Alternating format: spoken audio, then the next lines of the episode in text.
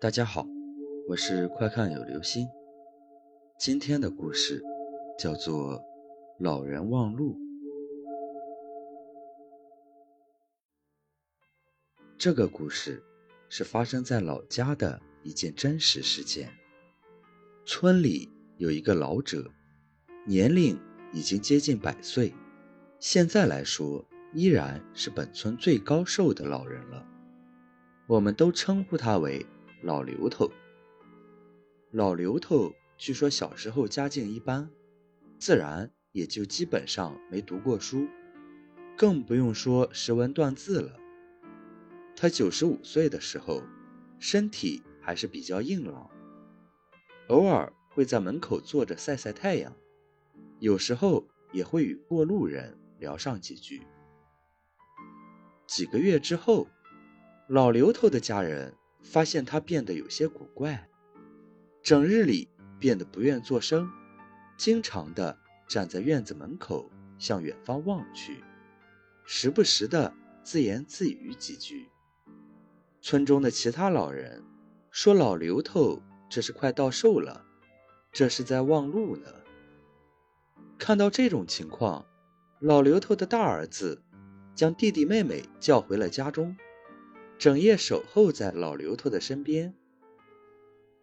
后来，据老刘头的亲戚描述说，这天夜里，老刘头像变了一个人似的，突然问身边子女要起了笔墨纸砚。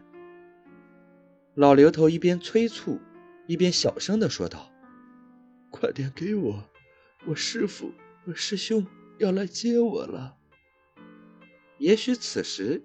你会觉得特别搞笑，但是这的的确确是老刘头亲自说的。在老刘头拿起笔墨的时候，他大笔疾挥，写出一幅漂亮的毛笔字。当时在场的人也都傻眼了，因为老刘头根本就不识字，更不用说写什么毛笔字了。可老刘头的的确确就是写出了。一手漂亮的毛笔字，至今大家也都不知道老刘头为什么突然间就会写字了，而且听说写出来的字还很漂亮。在接下来的几天里，老刘头突然间像变得年轻一样，每顿饭大概能吃一碗米饭。一家人看到老刘头这么能吃，也都高兴了起来。都说能吃是福，都说按照这个情况，老刘头活过一百岁肯定是没有问题的。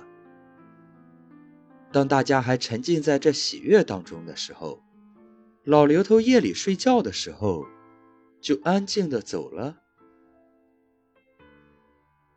在老刘头的葬礼上，很多人都在抢老刘头的供果，以及争先让自己的孩子。从老刘头的棺材下面爬行过去，不知道你们那里有没有这样的习俗呢？好了，这就是今天的故事。老人忘路。据说人去世前是有征兆的。